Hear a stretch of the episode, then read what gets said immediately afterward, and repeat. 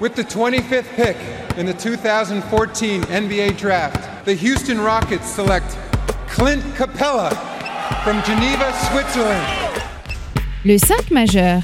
Chaque semaine, c'est 100% Suisse Basket. Game clock now at 5. Malajan, what's he going to do? Feeds it. Dushan Malajan nails the three. Has there been a bigger shot in the history of Swiss basketball? Ice running through his veins. David Pinto, Benoît Raymond. Bonjour, buongiorno, good morgue, bienvenue à toutes et à tous dans le 5 majeur pour le dernier podcast de l'année 2022 spécial basket féminin pour faire le grand bilan de cette première partie de saison. Alors le 5 majeur, vous le savez toutes et tous, l'émission qui dit tout haut ce que le monde du basket suisse pense tout bas. Et pour démarrer les hostilités pour cette dernière de l'année, mais qui de mieux que votre consultant spécial basket féminin Benoît Raymond pour m'accompagner au micro aujourd'hui. Hello mon Ben, comment il va? Ça va bien, merci. Encore en pleine digestion du repas de Noël. Mais quoi de mieux que de finir l'année par un podcast de basket féminin. Salut David, salut à toutes, salut à tous. T'as très bien résumé la petite crise de foi euh, après ce réveillon de Noël. Alors justement, hein, bah, pour bien digérer entre Noël et le jour de l'an, et si vous voulez hein, justement revenir sur ce podcast exceptionnel sur ce début de saison en SBL Women, et bah c'est sur nos réseaux sociaux et notre site internet que ça se passe, at le 5 majeur. Tout en lettres. Et le www.le5majeur.com.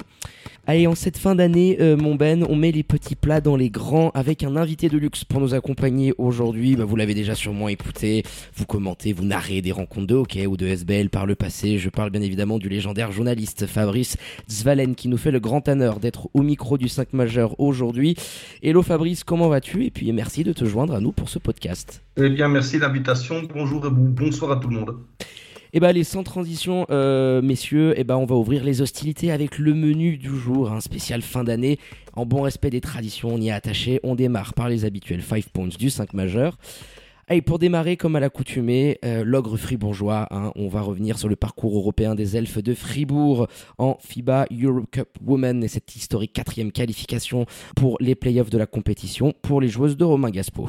En deuxième point, on basculera du côté de la salle du Rocher pour évoquer les principales outsiders des elfes, les joueuses de Nyon Basket féminin, avec un recrutement en deux étapes qu'attendre concrètement des troupes d'Akim Salem et de Caroline Turan.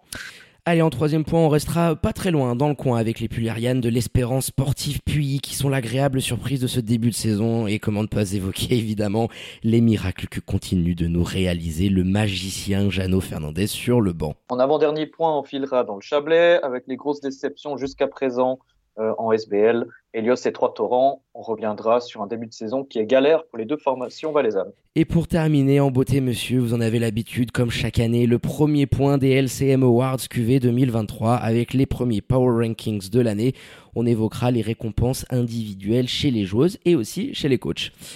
Et messieurs, trêve de plaisanterie, on met euh, les pieds dans le plat directement. Le premier point de débat aujourd'hui, bah, comme chaque année, hein, autour des elfes de Fribourg et de leur parcours euh, européen.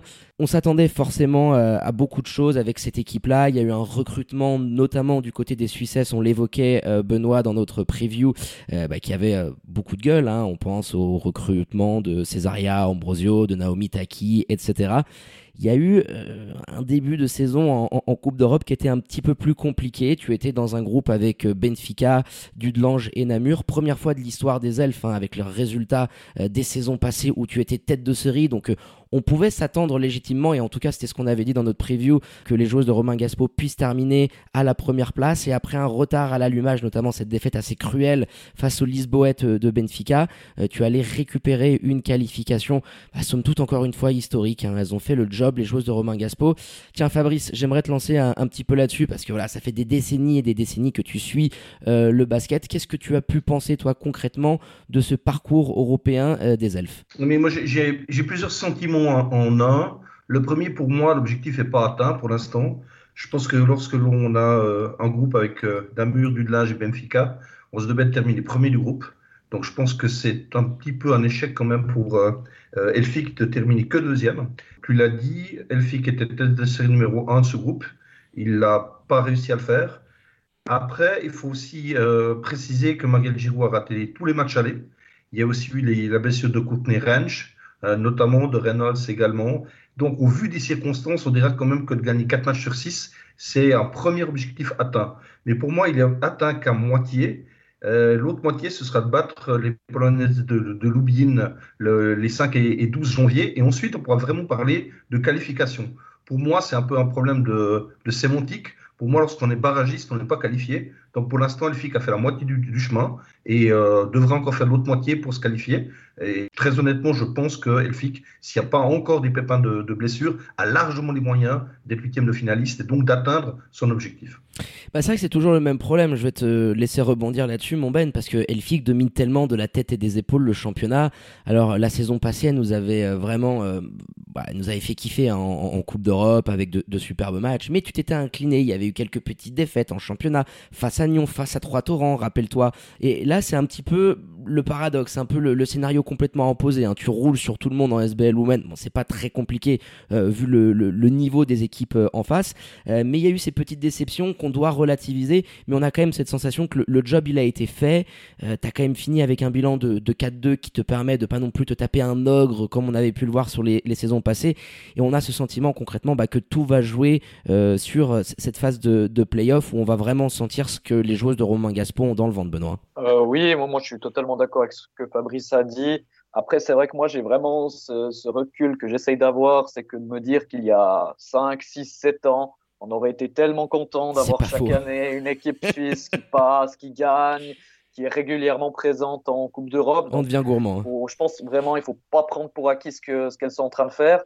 Fabrice l'a dit aussi, il y a eu des soucis de blessure. Donc, je pense que le bilan 4-2, il est, il est bon. Il aurait pu avoir 5-1 avec la défaite à domicile contre Benfica.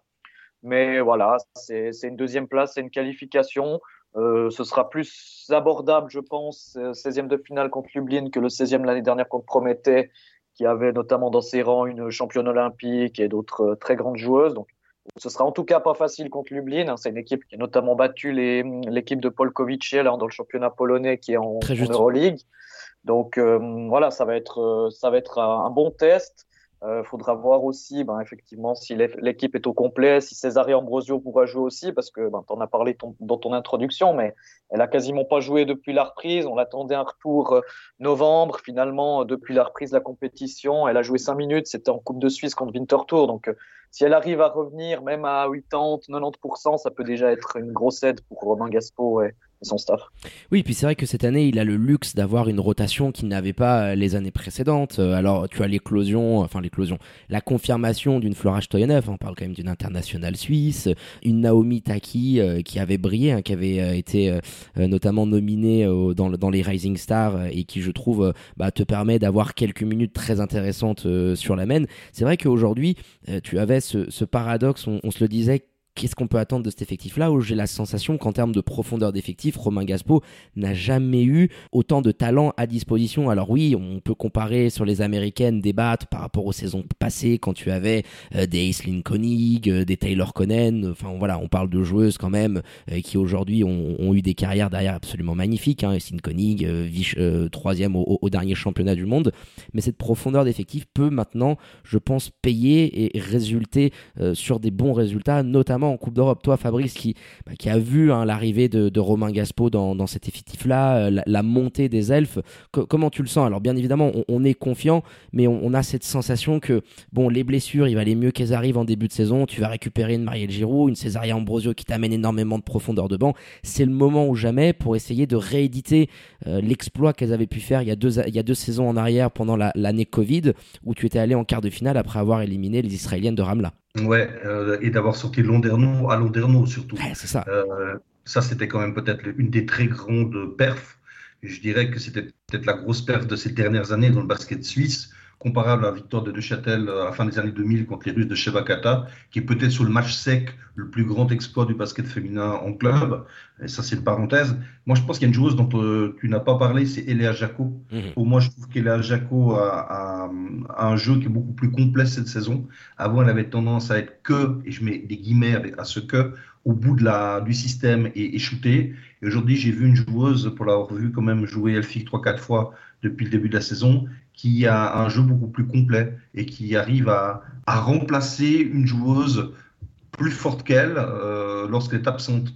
En championnat, on n'a pas vu l'absence de Maria Giroud. Et euh, je, pense que là, la progression d'Elia Jaco, Naomi Taki, qui a 20 ou 21 ans, amène déjà des minutes intéressantes. Moi, j'ai toujours le doute par rapport à Stoyanov. Moi, je pense que c'est une joueuse avec le, gabarit qu'elle a qui devrait faire plus. Alors, on va pas faire de polémique et, se poser la question du pourquoi. Mais pour moi, Stoyanov, c'est quand même au niveau euh, gabarit une joueuse euh, hors norme au niveau de, ce qu'on connaît dans le basket euh, suisse féminin. Pour ce n'est pas une joueuse qui a fait gagner le moindre match à Elfic. Il faut dire les choses comme elles sont. Maintenant, moi, j'y crois en Coupe d'Europe. Je pense très honnêtement qu'Elfic peut passer et, et d'aller en huitième de finale pour moi, je considère que c'est déjà un exploit. Le quart de finale, c'était un exploit avec un E majuscule, euh, grandeur euh, un mètre de haut, si vous voulez. Mhm. Et j'ai d'aller en huitième en Eurocup je crois que déjà là, ce serait un résultat qui doit rendre fier l'ensemble du basket helvétique. Ah non, c'est sûr et certain. Et puis voilà, on, leur dit merde et on croise les doigts pour les joueuses de Romain Gaspo. Et puis bon, en championnat, on l'a pas évoqué parce que bon, on se concentre comme chaque année sur le podcast de, fin, de, saison euh, pendant les fêtes euh, sur leur parcours européen. Mais voilà, en championnat, c'est une balade absolue. Euh, sept matchs jusqu'à présent, sept victoires. Tu as d'ailleurs joué deux fois Nyon avec deux succès assez faciles. On a quand même une formation qui, sauf vraiment retournement de situation, et la transition sera toute trouvée puisqu'on on va aborder dans la foulée euh, le cas des, outsiders, euh, des, outsiders, non, des outsiders. Là, je suis en train de m'emballer un petit peu et les principales euh, contenders, les, les, les, vaudoises de, de Nyon Basket féminin, mais on voit mal comment les joueuses de Romain Gaspo pourraient venir à perdre un titre sur la scène helvétique. le 7-0 en championnat, tu te retrouves encore une fois en finale de la SBL Cup du côté de Montreux. Donc donc euh, la balade de santé se déroule pour elle. Et Benoît, juste parce que je suis en train de l'évoquer, on l'a pas mentionné, on a pu parler des blessures de Marielle Giroud, l'absence de Césaria Ambroso. Il y a quand même une joueuse, je trouve, parce que bon, Courtney Range, ultra domination, on, l'avait dit dans nos précédents podcasts, c'est une joueuse qui peut te faire gagner, qui peut rouler sur n'importe quelle équipe dans ce championnat-là, mais celle qui pour moi a vraiment tenu la baraque et tu sens que bah elle est en train d'arriver aussi petit à petit dans, son prime, dans ses meilleures années, c'est Nancy Fora euh, qui est en train d'assumer. Bon, on sait que défensivement euh, c'est ultra complet. Euh, Deepoy, euh, offensivement, elle est vraiment devenue la cador. Je veux juste te laisser terminer et clôturer là-dessus la page fribourgeoise avec la stature et, ce costume de patronne qu'elle a dû aussi endosser du fait de la blessure de Marielle Giraud. Moi, je suis, bluffé chaque année parce que ce que Nancy est capable de faire. Là encore, tout récemment, en dehors de la Coupe d'Europe, il y a le match contre Trois Torrents. Donc, on a effectivement dit 7 sur 7 en championnat, mais elle passe quand même à deux doigts malgré tout, de se faire sortir en demi-finale de, de, SBL Cup. T'as bien fait de le préciser. Et, le shoot euh, qui, pour moi, relance complètement le match alors qu'elles sont à moins 6, c'est un shoot de Nancy complètement fou. Ça résume assez bien son début de saison. C'est un début de saison qui est, bon, comme tu l'as dit, défensivement, c'est je ne veux pas spoiler mes, mes power rankings pour le trophée de Deepoy, mais elle est très très haut. euh, offensivement, c'est de plus en plus fort, il y a de plus en plus de maîtrise. C'est pas parfait évidemment, mais vraiment dans les, dans les fondamentaux du basket, elle est, elle est vraiment devenue euh, incroyable. Et là, euh, comme tu l'as dit, Marielle étant absente, elle a tenu le bateau du début à la fin de ce début de saison. Et non, c'est très très fort euh, ce qu'elle fait. Et si elle fit qu'on est là et qualifiée pour la Coupe d'Europe, c'est pas que grâce à elle, mais elle est en grande, grande partie responsable de ces très bons résultats. Je pense qu'il y a aussi une joueuse dont on parle jamais, ou très peu, dans les médias, c'est Gabrielle Niki Naite. Oh Alors déjà, c'est pas facile à prononcer, mais au-delà de, ça, c'est une joueuse balte qui est, qui est un peu le, fil rouge euh, de, cette équipe qui fait, qui fait pratiquement tout juste dans tout ce qu'elle fait. Au niveau des passes, au niveau du placement, au niveau des shoots. C'est un petit peu la joueuse de l'ombre un petit peu comme Selena Lott euh, l'année passée, qui était pour moi la meilleure joueuse du championnat. Euh, et je pense que la, présence de cette joueuse-là fait beaucoup de bien aussi euh, à Elfic, qui a pu, entre guillemets, se permettre d'avoir des blessés. S'il avait eu trois américaines au, mode rookie, je ne suis pas sûr que Elfic aurait autant dominé. Non, c'est vrai. Et puis elle a une importance avec un shoot absolument magnifique euh, euh, quand il s'agit de, de, dégainer du parking. Et puis oui, c'est tu as très bien résumé. C'est vrai que quand euh, Gabi Nikitinaïté, je vais y arriver, mot contre triple au Scrabble, hein, est performante, notamment avec de l'adresse de loin, bah, c'est tout le jeu de Delphique Fribourg qui, qui s'en ressent.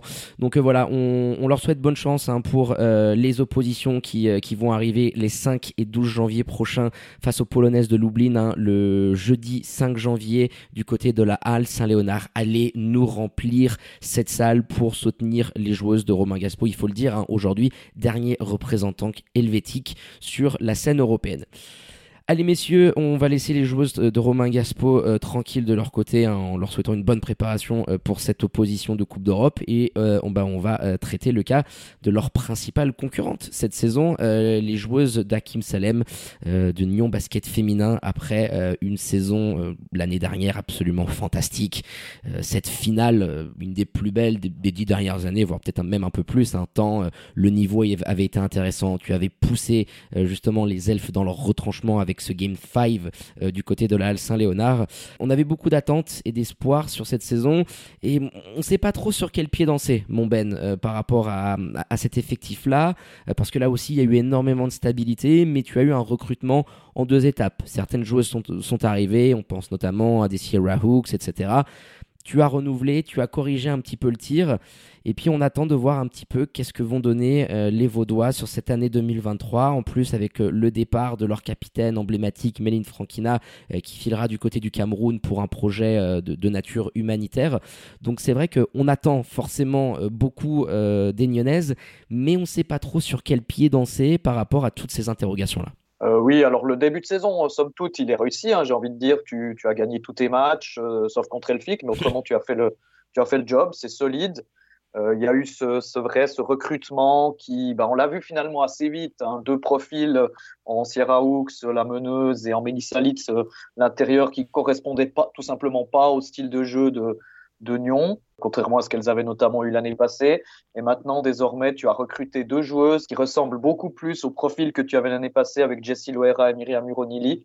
Et euh, on voit tout de suite que ça va mieux. Moi, je trouve depuis l'arrivée de Ayamada, donc la meneuse japonaise, et Corinne Campbell, l'intérieure américaine, tu sens un step-up au niveau du, jeu. Alors certes, contre Elfic, euh, il y a deux semaines en arrière, lors du match championnat, ça n'a pas forcément euh, été vu, ou pas assez vu, on va dire, vu qu'elles se sont inclinées de 14 points en jouant bien, voire très bien, je dirais, deux cartons, deux cartons et demi. Et contre Elfic, ça suffit pas. Mais je pense vraiment l'objectif que Nyon doit avoir sur ce début 2023, tu as deux échéances extrêmement importantes. C'est la demi-finale euh, de Patrick Bowman Swiss Cup contre Elfic. J'ai envie de dire malheureusement, c'est un peu la finale avant l'heure. Ma foi, c'est comme ça, mais c'est un gros, gros match. Parce qu'en cas de victoire, tu t'assures de loin pas le titre. Mais t'es oui, quand même es favorite. La, la, moitié, voire les trois, quarts, les trois quarts du chemin. Et bien évidemment, la finale de SBL Cup euh, à Montreux fin janvier. Donc, si tu arrives à avoir les deux étrangères au top, pourquoi pas une troisième? Tu parlais justement du départ de, Méline Frankina. Euh, la question, bah, je pense, être assez vite fixée s'ils vont réussir, s'ils vont avoir les finances, s'ils vont trouver aussi le profil adéquat pour remplacer Méline Frankina, parce que ça, c'est quand même une très, très grosse perte défensivement parlant. On peut parler bien sûr de son impact offensif, mais défensivement, c'est quand même, avec Nancy Fora, euh, la meilleure joueuse défensive helvète du, du pays. Je pense qu'il n'y a, pas, il y a pas trop de débat non, pas aucun à doute. ce niveau-là.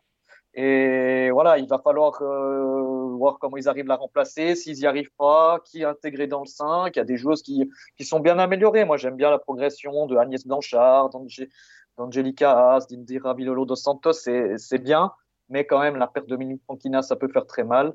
Mais objectif numéro un, je pense, faire en sorte que Campbell et Yamada soient au top pour les deux grosses échéances à venir, mi et fin janvier.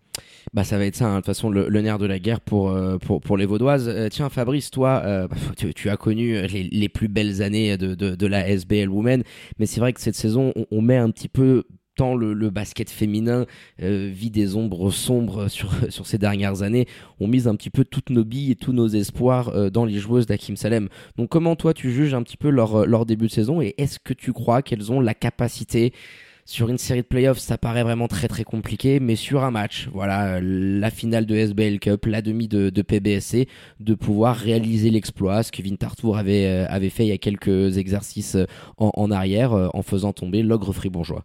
Oui, Riva l'a fait, Victor Tour l'a fait. Hein, donc, oui, voilà. ces, dix dernières années. Moi, j'ai trois sentiments. Le premier, c'est que la finale de la Supercoupe qu'on a vécue il y a 3-4 mois était peut-être objectivement la principale chance de Nyon de gagner un trophée. Et eh ben, Elfic l'a gagné sans Maria Giraud, dans un match qui même où Elfic, de mémoire, l'a gagné assez facilement. Maintenant, euh, Méline Franquina, je, je partage l'avis de Benoît, euh, sur la défense intérieure, elle a tout simplement un niveau d'une joueuse euh, américaine. Euh, pour ça, elle est juste impressionnante. Et donc, c'est pas une simple perte, c'est une perte majuscule pour, pour Nyon. L'arrivée de Yamada, on parlait de la qualité de Nensifora de défendre. Moi, je pense qu'au niveau défensif, sur les contacts corps à corps, regardez, si vous êtes jeune basketteuse et vous nous suivez aujourd'hui, regardez la capacité de Yamada de défendre avec le buste. C'est pour moi exceptionnel. C'est la seule joueuse qui arrive en Suisse. Et c'est comme ça qu'on devrait réussir à défendre. Et pour ça, euh, c'est une vraie, un vrai plus que, que cette arrivée de Yamada. Joueuse vraiment intelligente, très intéressante. Mhm. Maintenant, j'ai l'impression que si, que si Méline n'est pas remplacée, euh, Nyon ne, ne, gagnera pas contre Elfic. Si elle est remplacée, je pense que le match à Nyon de demi-finale de Coupe de Suisse sera peut-être le match de l'année du basket suisse, tout simplement. Parce que là, effectivement, on joue au Rocher, dans une salle où Nyon perd quand même très peu depuis l'arrivée d'Akim Salem. Je ne vais pas les stats en tête, mais il y a vraiment un minimum de défaites. Là, je pense que pour Fribourg, ce sera un match très, très chaud. Euh, après, de, de, là à gagner une, une, série finale, on a vu l'année passée, au meilleur des cinq matchs, créer la surprise, c'est une chose, réussir l'exploit de gagner trois matchs sur cinq, c'est encore un step supplémentaire. Et là, ça me paraît quand même un petit peu difficile. Mais il est évident qu'aujourd'hui, en perdant peut-être ta meilleure joueuse suisse, ou une des meilleures, et eh ben, si tu ne remplaces pas face à la machine Elfie, qui en plus n'a pas fait jouer César Ambrosio, à un moment donné, c'est mathématique. Je ne vois pas trop comment il pourrait y avoir une surprise. Quoi. Bah c'est ça, parce que l'année dernière, c'est vrai que tu avais euh, deux joueuses américaines, Loera, Ronili, qui étaient de niveau NBA. Super duo, super duo. Magnifique. Difficile de faire mieux, j'ai envie de te dire, en termes de, de, recrutement. Loera avait fini euh, première au MVP au LCM Award, et je crois que Ronili doit finir 3 ou 4 de mémoire. Donc euh, c'est compliqué de pouvoir réitérer un tel succès en, en, termes de recrutement. Mais tu avais une belle profondeur d'effectifs. De, tu utilisais beaucoup plus de joueuses que ce que pouvait faire, par exemple, Romain Gaspo, qui lui mmh. avait un noyau de joueuses beaucoup plus expérimentée, beaucoup plus talentueuse, mais tirait moins sur sa, rotation. Là, cette année, les elfes sont venus s'étoffer. On voit Romain Gaspo régulièrement en championnat euh, jouer avec 9, voire même 10 joueuses quand l'écart il est assez conséquent.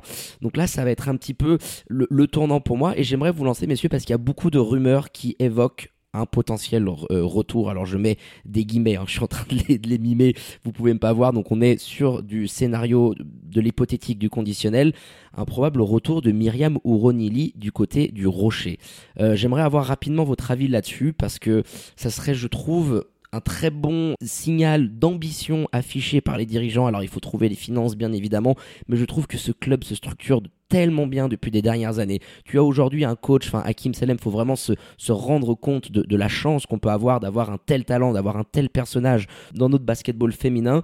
Et si les Nyonnaises, et j'espère, je croise les droits qu'ils arriveront à trouver les ressources pour et qu'ils arriveront à convaincre l'Ukrainienne de, revenir du côté du rocher, ça peut être un game changer parce que ça viendrait compenser la perte de Méline Frankina et ça viendrait vraiment t'amener une solution. Euh, et puis on a vu tous les dégâts qu'elle a pu avoir euh, la saison passée. Donc tiens Benoît, je te, je te lance la main pour commencer. J'imagine que tu vas me dire pour à, à 1000% pour, euh, pour son retour. Qu'est-ce que tu penses de la probabilité de, de ce retour-là et, et, de l'effet que ça pourrait avoir pour les Vaudoises? Juste avant de répondre à ta question, je veux juste rebondir sur ce qu'a dit Fabrice par rapport à la demi-finale ah, hein. de, de, Patrick Bowman Swiss Cup. Ce sera probablement le match de l'année, d'autant plus qu'Elfic aura joué euh, trois jours avant son match retour de, Coupe d'Europe. Donc je pense qu'il y aura encore la fatigue qui va rentrer en ligne de compte. Donc ça risque d'être un match euh, vraiment chaud à ne pas manquer. Euh, pour répondre du coup à ta question sur Myriam Uronili, ben, bien sûr, c'est une joueuse voilà, qui nous a montré toutes ses qualités la saison dernière du, du côté du Rocher, notamment offensivement. Mais voilà, elle a quand même beaucoup d'expérience. Elle connaît, elle connaît la maison. Donc ce serait un, il n'y aurait pas trop de problèmes d'intégration, je pense, vu que l'effectif est quand même plus ou moins le, le même, en tout cas au niveau des, des Suissaises. Donc non, ça, ce serait un, un import, euh, j'ai envie de dire le fit idéal. Euh, après, défensivement, forcément, c'est un peu en dessous, mais il y a quand même de, de l'expérience. Tu mets une raquette Uronili Campbell, voilà, ça, oh, ça, ça, ça l'expérience et bonne chance pour défendre dessus, j'ai envie de dire. Donc euh, non, ce serait, ce serait juste parfait. Après, c'est clair que le, le problème, ce sera avant tout, je pense, financier pour euh, pouvoir la recruter. Donc euh, voilà, si ça devait se faire, ce serait parfait pour elle et je pense aussi pour euh, tous les amateurs de basket suisse dont nous faisons partie. Fabrice, tu penses que ça peut être un game changer de, récupérer l'Ukrainienne? Alors, l'année dernière, on l'a fait jouer beaucoup poste 5, mais c'est vrai que c'est une 4 très fuyante, hein, fait pas 1m90, hein, je crois de mémoire, elle est à 88, un 89. Elle était du côté euh, des Castors Brain en, Belgique cette saison, et eh ben avec une ancienne du championnat, notamment Abigail Fogg. Et c'est vrai que les deux ont très peu de temps de jeu. Et le retour de Myriam O'Ronili, en plus, qui se plaisait énormément, elle avait fait énormément d'amitié là-bas. Le, feeling avec Hakim Salem passait très très bien.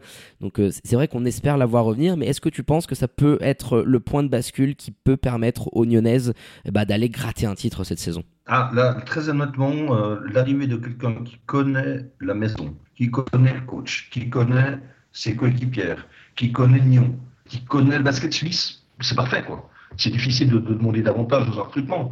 Maintenant, la question financière, pour moi, c'est ça qui peut le, ce qui conditionne beaucoup de choix aujourd'hui dans le basket féminin. Parce que, euh, voilà, euh, les budgets des, six clubs que l'on a dans l'élite, bah, ils sont pas, ils sont pas aussi grands que ce qu'on veut bien espérer. Et puis, à un moment donné, bah, le budget, euh, il faut le tenir, quoi. Donc, euh, après, sur Lyon, ça reste comme une région de, de, de basket, au sens large, hein, euh, que ce soit masculin ou féminin. On a aussi un Lyon masculin qui vit une saison très compliquée. Alors, est-ce qu'il y a peut-être des sponsors extérieurs actuels ou des mécènes, tout simplement, qui seraient d'accord d'allonger, c'est peut-être à la louche, hein, 20 000 francs qu'il faudrait je, fais vraiment la bouche. Hein. Je connais pas du tout le prix, mais ça peut être à peu près ça. Moi, dans ce cas-là, dans ce cas-là, alors euh, très honnêtement, Lyon peut rêver très concrètement de gagner un trophée. Eh ben écoute, c'est tout le mal qu'on souhaite pour les joueuses euh, d'Akim Salem. Euh, tu l'avais évoqué, Benoît, on n'a pas encore mentionné le, bilan statistique, mais tu es aujourd'hui deuxième du championnat, enfin incontesté. Hein, sur sept matchs, tu t'es imposé face à toutes les équipes du, championnat excepté les elfes de Fribourg 5-2.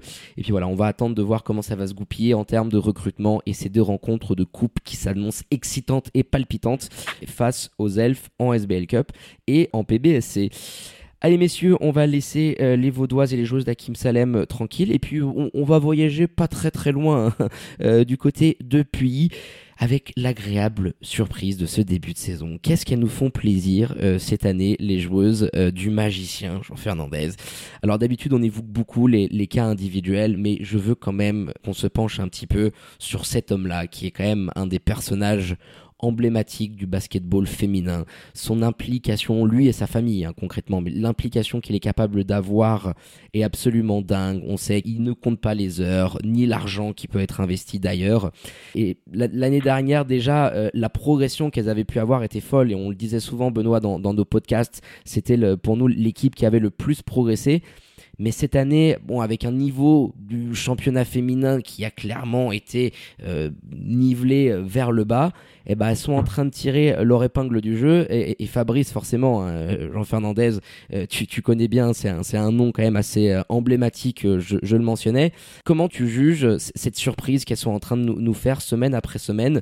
Parce que même dans certaines défaites, je pense notamment face à Elfic, où, où tu les pousses, pas jusqu'au retranchement, mais pas loin, on est toujours agréable agréablement surpris de ce qu'est capable de faire euh, ce magicien sur le banc, avec un recrutement très intéressant, une Louise Forsyth qui, moi, me bluffe. On a vraiment une MVP candidate. Et puis cette année, bah, les Pularian, elles sont vraiment en train d'impressionner tout le monde en, SBL Women. La capacité de, de Joe Fernandez depuis des décennies, c'est de rarement se tromper sur le choix de ses étrangères. C'est vrai. Et je pense déjà là, on a tout, on a tout dit. Je pense que c'est un des entraîneurs qui a fait le moins d'erreurs dans les recrutements. Euh, il sait exactement le, la typologie de, de joueuse qu'il lui faut. Et euh, quand même, euh, difficile de vous dire 8 ou 9 fois sur 10, mais je ne veux pas être très loin de ça, ben ça fonctionne. Euh, meilleure joueuse depuis, je suis tout à fait d'accord avec ça. Maintenant, je suis pas sûr que ça soit une si grande surprise que cela. L'année passée, ça a été une sensation, oui, avec le retour de Jeannot aux affaires. On s'attendait à un puits qui frôlerait les 0 points. Autant cette année, euh, ben voilà, il y a déjà les victoires entre guillemets à faire contre Haro. Il y a eu un petit concours de circonstances aussi contre Elios avec euh, la, blessure de la Sénégalaise sur le deuxième match, gagné consécutivement par Puy. Mais aujourd'hui, je suis pas sûr que Puy soit considéré par les autres équipes comme un simple sparring partner. Je pense que c'est vraiment une, équipe peau de banane qui l'est encore plus. Rappelez-vous l'année passée, un match de Coupe de Suisse de mémoire en quart de finale, non, demi-finale contre Trois Torrents, où à 50 secondes de la fin, il y a un match nul, mhm. alors que ce papier, euh, Trois Torrents aurait dû gagner très facilement. Donc il y a, je pense qu'il y a déjà cet aspect-là. Maintenant, il y a quand même une chose qui me chagrine terriblement avec Espérance Puy. Autant j'ai un profond respect pour le travail qui est fait par Jean, Marie-Rose et, tout, ce club. Autant il faudra quand même un jour qu'on m'explique comment il y a aussi peu de joueuses euh, vaudoises qui jouent à Espérance Puy. Si on enlève les joueuses formées au club, ben, il y a comme très peu de joueuses qui, qui font le choix de jouer à Espérance. Quoi. Préfèrent jouer à Nyon, préfèrent jouer à Trois-Torrents, etc. Et ça date depuis des décennies des décennies. Et si aujourd'hui, Puy arrivait à être vraiment le club avec un L majuscule du basket féminin vaudois, comme il l'a été peut-être dans les années 70, 80, bon, j'étais vraiment tout petit, pour moi, Puy devrait pouvoir viser plus haut. Voilà. Et aujourd'hui, on a l'impression qu'il y, a une capacité à sortir quand même chaque année une ou deux jeunes qui est capable d'amener sur Tonjo Liga. Pour moi, par exemple, Tiffany Chauvin, euh, dont la, coupe de cheveux afro va être bientôt aussi célèbre que son basket. c'est pas faux. Euh, voilà. Non, mais vraiment, ça, c'est vraiment une joueuse, personnellement, que j'ai déjà vu jouer euh, en U13, U14, et, vraiment qui m'a tapé dans l'œil depuis longtemps. On a une Justine Thévaux qui est pour moi une joueuse dont l'impact, dont la générosité, dont, euh, l'esprit de sacrifice, comme il n'y en a pas beaucoup dans, le basket suisse. Mais voilà, mais après, sincèrement, les autres Suissesses, elles ont quand même. Est-ce qu'elles ont vraiment un niveau de, quatrième ou même de troisième, pourquoi pas, de Liga? Et c'est pas être insultant, c'est comme se poser les vraies questions. Donc euh, aujourd'hui, euh, j'ai l'impression qu'avec ce championnat à 6, bah, finalement, il y a beaucoup de joueuses qui ont préféré descendre en Ligue B plutôt que d'aller jouer à Haro et à Puy notamment, et de renforcer ces équipes-là, où très concrètement, il y avait de l'espace, il y avait de, la place pour engager 3-4 euh, bonnes joueuses suisses qui auraient pu monter le niveau. Et là, je trouve que, de mon avis, c'est pour moi la, la grosse déception de ces derniers mois. Ouais, t'as assez bien résumé la situation. de toute façon, c'est un débat éternel, je veux dire, par rapport à, ce championnat féminin qui, est en perdition et on l'a évoqué maintes et maintes fois. Rappelle-toi, Benoît, notamment le live qu'on avait fait sur Instagram, qu'on vous invite à, à, réécouter euh, suite à la débâcle de, la natif à ce, au Luxembourg. C'est vrai que c'est toujours le, pour et le contre. Dans, dans quelle mesure tu tires profit d'un championnat qui s'affaiblit euh, et comment tu peux mesurer le travail, l'excellent travail qui est réalisé par, par Jean Fernandez. Mais toi, justement, euh, mon Ben, quel est ton sentiment un, petit peu là-dessus? Je te laisse rebondir aux propos de Fabrice et j'aimerais avoir aussi ton avis par rapport à ce duo euh, de joueuses étrangères avec euh, la Canadienne Louise Forsyth qui, enfin moi en tout cas, c'est mon petit coup de cœur parce que j'adore la voir jouer. Je trouve que c'est une joueuse très élégante, qui a vraiment des points en main, qui était du côté de l'Équateur si je me trompe pas la saison passée. Et l'Espagnole Maria Mongomo qui là aussi elle nous vient, du, Luxembourg. Et je trouve que, tu as un duo qui, est assez intéressant, très complémentaire. Ça manque un petit peu de taille, euh, ça c'est sûr et certain. Bon, quand tu as, Tyler Bennett, mais voilà, je voulais avoir un petit peu ton avis euh, par rapport à cet effectif-là et euh, les propos de Fabrice sur bah, le, niveau concret de cette formation-là par rapport au, championnat de SBL Women. Alors, euh, la première chose, c'est que je suis très déçu que Fabrice n'ait pas utilisé l'expression euh, le droïde. Je sais que c'est une de ses préférées. je l'ai souvent entendu dire. Ah, c'est un droïde, hein, Jeannot. Je vais la lui piquer. Euh, donc, non, ce qui concerne les étrangères, moi, je trouve effectivement, comme Fabrice l'a dit, c'est encore une fois de très bons choix. Ces trois étrangères qui sont très complémentaires, je trouve, avec Montgomo qui fait office de meneuse de jeu, ce qui n'est pas forcément son poste quand elle jouait dans les, dans les championnats précédents, ses expériences précédentes, mais là, ça se passe très bien. C'est très solide.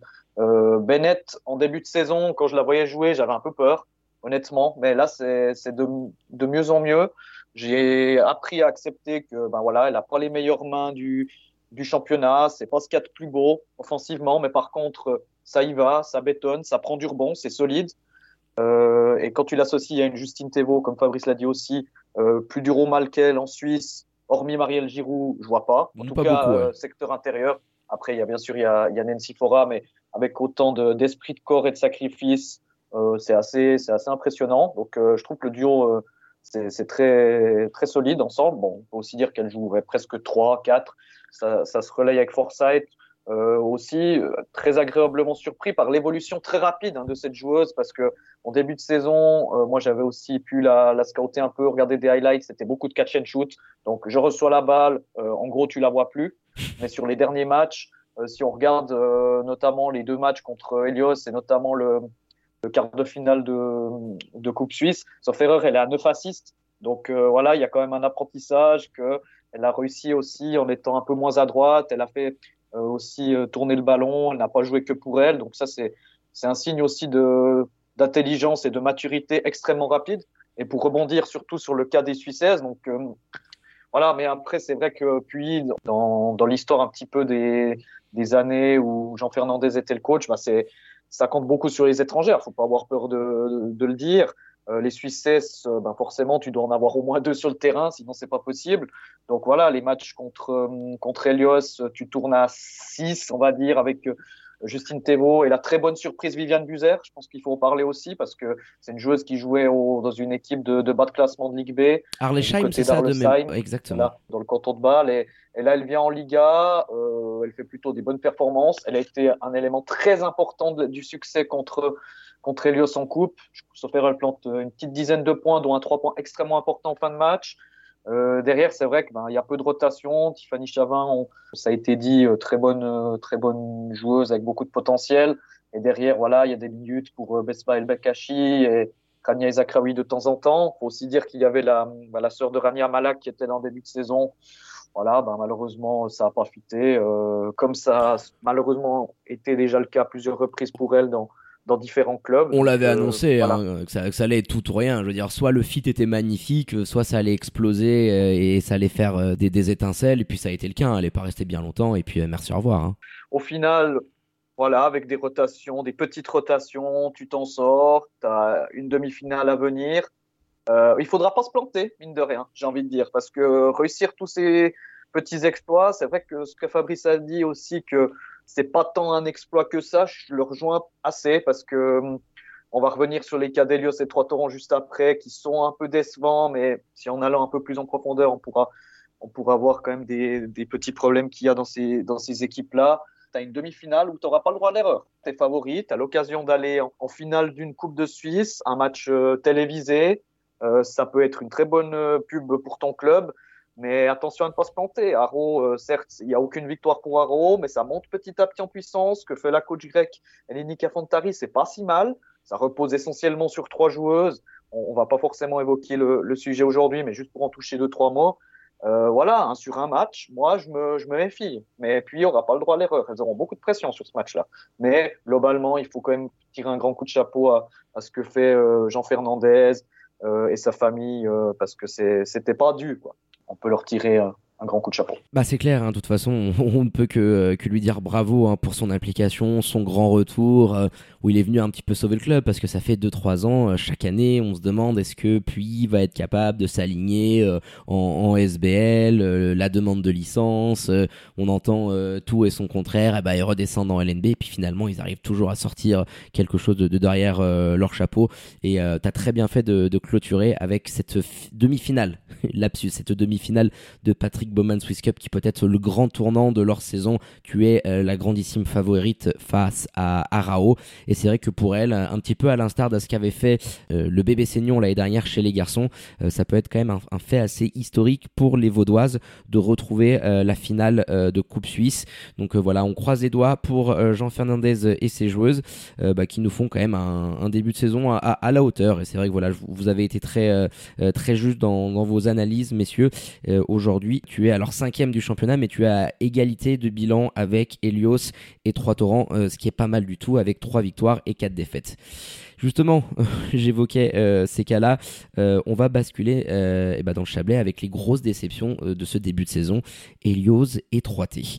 Alors on attendait beaucoup de, ces deux formations, du côté de Trois Torrents, beaucoup de, stabilité avec ton corps de joueur suisse, même si tu as perdu Enoa Holzer, José González Dantas, ça fait déjà pas mal d'années qu'il est là. J'aimerais quand même débuter par Helios Basket parce que là aussi beaucoup de changements. Exit Simona Soda, tu allais récupérer Benny Mertens on vous l'avait annoncé en plus en exclusivité euh, la saison passée en LCM Bombe, euh, l'entraîneur belge euh, qui est venu poser ses valises du côté de Vétrose. J'aimerais avoir ton ressenti, Fabrice.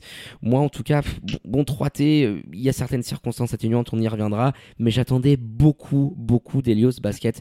Et je trouve, pour moi, c'est deux clubs de déception, mais je trouve que je m'attendais pas à ce que ça soit euh, euh, aussi décevant. Par moments, c'est mauvais, notamment quand tu les regardes jouer. Donc euh, voilà, qu'est-ce que tu as pu penser de cette première moitié de saison pour les joueuses d'Elios Est-ce que vous n'avez pas l'impression que si en coup de Suisse, il gagne à Puy, le bilan est tout différent? C'est pas faux. Complètement d'accord.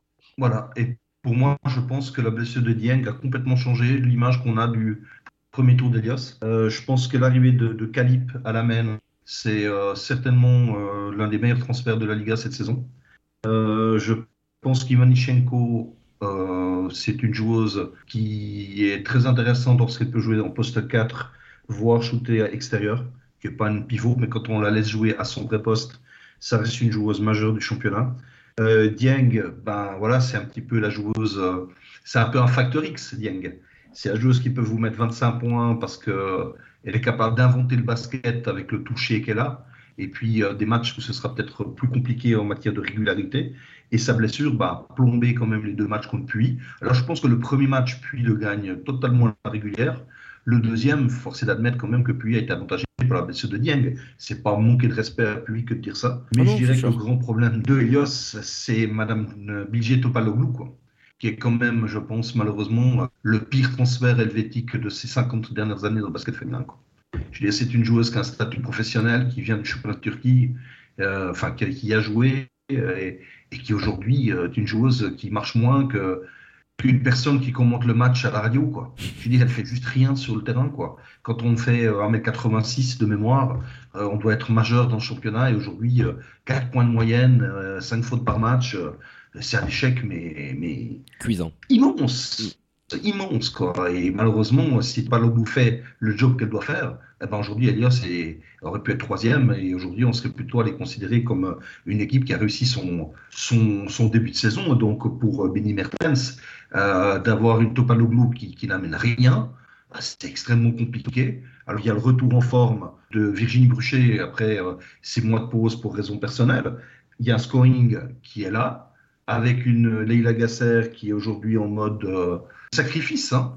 Elle se sacrifie encore plus que d'habitude. L'année passée, avec euh, l'absence de Virginie Bruchet, elle avait la possibilité d'un peu plus rayonner au niveau offensif. Là, j'ai l'impression qu'elle doit surtout rayonner défensivement. Ben voilà, elle le fait parce que c'est une clubiste et elle le fera jusqu'à son dernier souffle en matière de basket. Mais voilà, quand, on se trompe sur une, sa principale Suissesse qui doit vous faire passer le step et que le step vous le passez à l'envers, ça devient extrêmement compliqué. Et puis après, au niveau blessure, ben, si on regarde bien, euh, toutes les équipes ont eu des problèmes de blessure sur ce premier tour. Euh, J'ai comme regardé une petite statistique, on a quand même 50% des joueuses étrangères qui ont commencé le championnat le deuxième week-end d'octobre qui ne sont plus dans les contingents le 26 décembre. Elle est assez folle ce tat, c'est vrai, ouais, ouais 50%, j'aurais pas dit autant, mais c'est assez révélateur et tu l'as assez bien résumé. Les blessures ont été là pour absolument euh, toutes les équipes. Euh, celle de Dieng qu'on avait adoré hein, de, de, de, la voir euh, la saison passée en, en SBL Women, c'était là aussi un des recrutements très pimpants qu'avait pu réaliser Benny Mertens accompagné de, de Peter Delepelair sur, sur le banc. Mais oui, Bilge Topaloglou, Benoît, je pense que tu, tu, tu, vas complètement aller dans, dans le sens de Fabrice parce que c'était un recrutement euh, bah, très intéressant, international suisse, hein, parce qu'elle avait été appelée euh, lors du, fiasco face euh, au Luxembourg. Puis je crois de mémoire, elle est, elle est même au-delà du mètre 90. Et, et quand tu, tu, sais les qualités, mais aussi les défauts d'une joueuse comme Marina Ivashenko, qui est incapable de t'amener de la défense, qui préfère aussi s'écarter avec sa capacité à shooter de loin, c'était la pièce un petit peu, le, la pièce du puzzle qui, pouvait te permettre de, basculer dans, dans, une saison clairement réussie et qui fait qu'aujourd'hui on est en train d'évoquer une grosse déception euh, sur ces premiers mois. Comment tu peux expliquer concrètement euh, ce, fiasco? Est-ce que c'est l'attitude de la joueuse? Ça, ça, colle pas du tout avec le discours de, de Benny Martens parce qu'on on parle quand même euh, d'un profil bah voilà, professionnel. Il y a eu beaucoup, beaucoup d'attentes qui ont été mises sur la, la, la turco-suisse. Bon, moi je vois plusieurs choses là-dedans si je veux prendre vraiment, je vais aller au plus positif possible, je pense. Il y a des qualités offensives chez cette joueuse, c'est certain. Euh, elle a notamment ce petit fadeaway à 3-4 mètres qu'elle maîtrise très bien. Elle a, elle a fait quelques bonnes choses. Mais là, je suis vraiment extrêmement positif. Fabrice a un peu tout dit euh, au niveau du, voilà, de son impact, qui est quasi nul, pour pas dire nul. C'est qui, un recrutement qui a été fait euh, et ça se passe très mal. Elle est en manque de confiance certain, ça se voit. Benny Mertens, c'est quand même un coach assez dur, très difficile. C'est quelque chose qu'il va falloir soit euh, accepter qu'elle travaille vraiment pour s'y mettre, euh, faire les minima, vraiment faire un minimum. Moi, je vais carrément aller plus loin. Euh, il y a une blessure qui est arrivée d'une joueuse étrangère, Kadi Dieng en l'occurrence. Est-ce que il ne faudrait pas tout simplement recruter une nouvelle étrangère, pas au poste de Dieng, mais au poste intérieur, une poste 5, une vraie poste 5 défensive. Et Bilge Topaloglou, elle jouera 5, 10 minutes. Ça fera une rotation de plus parce que justement, les rotations cette saison, c'est ce qui manque un peu à Elios. Il y a des très jeunes joueuses sur le banc. C'est encore un peu trop vite pour elle pour les faire jouer. Il y a la bonne évolution d'Amélie Depreux qui doit prendre 15 bonnes minutes, voire plus cette saison. C'est très bien. Mais les Sarah Van Der les Moran Verly, c'est encore très jeune. Voilà, moi je me dis pourquoi pas tenter le pari de recruter une vraie intérieure, vraiment poste 5 défensive et de mettre Topaloglou sur le banc 5-10 minutes. Si ça se passe bien, tu la fais jouer un peu plus. Si ça se passe mal, tu la limites à 5-10 minutes. La joueuse étrangère qui sera recrutée sera très contente de pouvoir en jouer 35. Voilà, ça c'est un petit peu mon opinion. Benoît, ça fait cher quand même pour une joueuse professionnelle. Hein. On est d'accord. je suis totalement d'accord avec toi. Je suis d'accord avec ta théorie de prendre une, une vraie poste 5. Je pense du côté d'Elios. Euh, et puis on a toujours Leila Gasser qui peut jouer facilement 10 minutes de plus par rapport à ce qu'elle fait aujourd'hui. Et ah, puis c'est l'âme de cette équipe-là, je veux dire, euh, c'est la capitaine, euh, c'est la, joueuse vraiment euh, qui a cette étiquette floquée sur, sur le front et, et, et, tatouée même sur le corps, parce qu'elle a un engagement de, de, de tous les instants. C'est vrai que c'est un vrai couteau suisse pour, c'est le cas de le dire, pour Benny Mertens sur le banc. Mais on, on, attend beaucoup de, de cet effectif-là, parce que on l'a pas trop encore évoqué, mais Bryce Calib, tu, tu l'as mentionné Fabrice, ça fait partie aussi des, des très très gros recrutements. On a là une, une MVP candidate je pense, euh, pour pas mal de monde, parce qu'on sent vraiment une américaine, je trouve aussi, qui est très élégante, quoi, qui a la classe quand, quand elle a le ballon dans les mains, qui, qui je trouve, est, est assez à l'aise dans, dans les moments importants, qui a pas peur de prendre les gros tickets shoot. Et j'aimerais voir aussi son évolution, parce qu'on sent qu'elle est en train petit à petit de, de monter en puissance. La blessure de Dieng, je pense, bah forcément, il y a beaucoup plus de tickets shoot pour elle.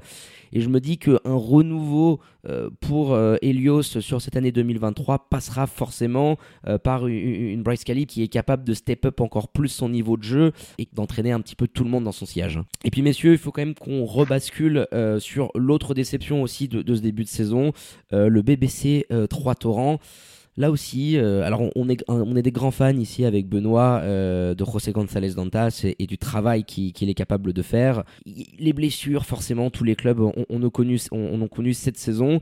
Je suis un petit peu moins déçu concrètement de, ce que je peux l'être par rapport à, Helios Basket.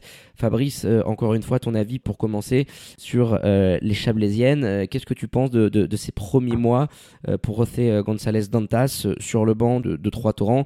Comment juger ces premiers mois de compétition? Pour ces joueuses C'est un peu pire, véritable cauchemar pour le coach. On commence avec une joueuse qui, après 36 heures, demande à partir parce qu'elle euh, fait un burn-out ou elle n'est pas capable de, s'adapter. en l'occurrence, c'était une maladie qu'elle avait avant d'arriver en Suisse. Vous faites 4 euh, ou 5 jours après l'arrivée de la deuxième, match amical, 2 minutes 30 de jeu, blessure au genou. C'est juste euh, catastrophique. Ensuite, vous prenez une étrangère, vous la faites jouer à Riva en Coupe de Suisse, vous lui mettez dans son contrat qu'elle peut partir dans un autre championnat étranger, elle se passe une semaine, elle s'en va encore. Et c'est comment vous voulez avoir de, la régularité dans les performances d'une équipe quand vos, vos, leaders, enfin, tout du moins celles qui sont à, considérer comme leaders, euh, changent tout le temps. C'est extrêmement compliqué. Maintenant, je dirais quand même que Kadan Chaoupi, euh, dont j'étais un peu dubitatif en début de saison, euh, a montré ses vraies qualités, notamment la semaine passée dans cette demi-finale de la Coupe de la Ligue, euh, où elle a euh, surclassé le poste 1 dans Delphique, pour moi. Euh, elle était juste inarrêtable. Et en revenant sur ce match-là, pour moi, c'est tout ce qui est capable de faire trois torrents et, pas de faire trois torrents. Ça veut dire que lorsque vous jouez à Elfic en demi-finale de la Coupe de la Ligue et que de toute façon tout le monde, y compris la publicité pour la finale, est déjà faite avec Elfic, vous savez que de toute façon personne ne croit en vous euh, et que vous avez une chance sur 1000 de gagner, mais qu'à deux minutes de la fin, vous êtes à plus 6 et que vous marquez que sur une des dix dernières actions et que vous perdez euh, à quasiment l'ultime seconde, ben, il y a comme de quoi s'arracher les cheveux. Je pense que Trois Torrents a raté un coup exceptionnel la semaine passée qui aurait complètement, là aussi, changé son image. Parce que quatre jours avant le match contre Haro, il faut bien se rendre compte que si Dieng euh, Diata, pardon, pas d'une troisième faute que seul l'arbitre principal du match a vu à la 15e minute de jeu et qui a fait tourner le match en faveur de Trois Torrents, Haro est pas loin de gagner à Trois Torrents. Et quatre jours après, on voit un Trois Torrents complètement transfiguré qui présente un superbe basket et qui passe à un cheveu de, se qualifier. Et qu'est-ce qu'il a manqué dans ce match-là?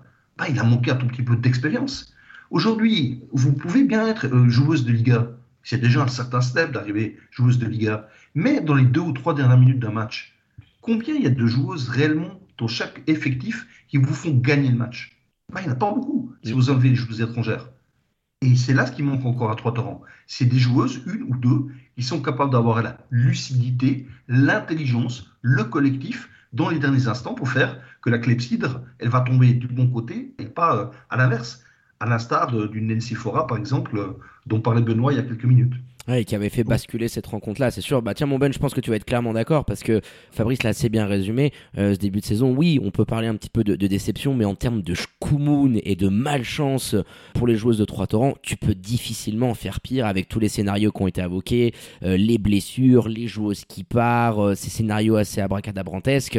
C'est vrai que bon, il faut aussi deux poids deux mesures pour évoquer cette déception en termes de, de résultats mais euh, la, malchance s'est quand même acharnée euh, sur les, troupes de, de José González Dantas depuis, euh, depuis ce début d'exercice 2022-2023. Hein. clairement, quand tu utilises, voilà, tu en es à 5 étrangères, après on est à Noël, donc 5 étrangères utilisées, c'est quasiment un record, je pense, pour le, basket féminin suisse. Il y en a qui comptent pas parce qu'elles ont fait des matchs amicaux. Hein.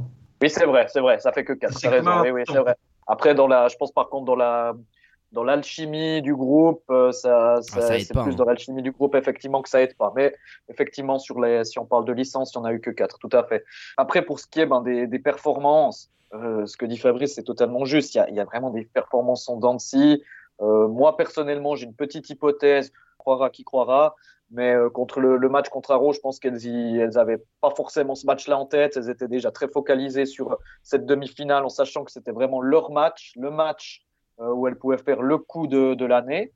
Euh, elles s'en sont vraiment pas passées loin. Elles ont fait un très très gros match pendant 38 minutes, 38 minutes 30, et passant au travers de ces, ces dernières possessions, par manque d'expérience principalement. Euh, Kada comme Fabrice l'a dit, fantastique tout le match. Nancy Fora a pris les choses en main et a commencé à se mettre dessus. Ben, c'était tout de suite plus difficile.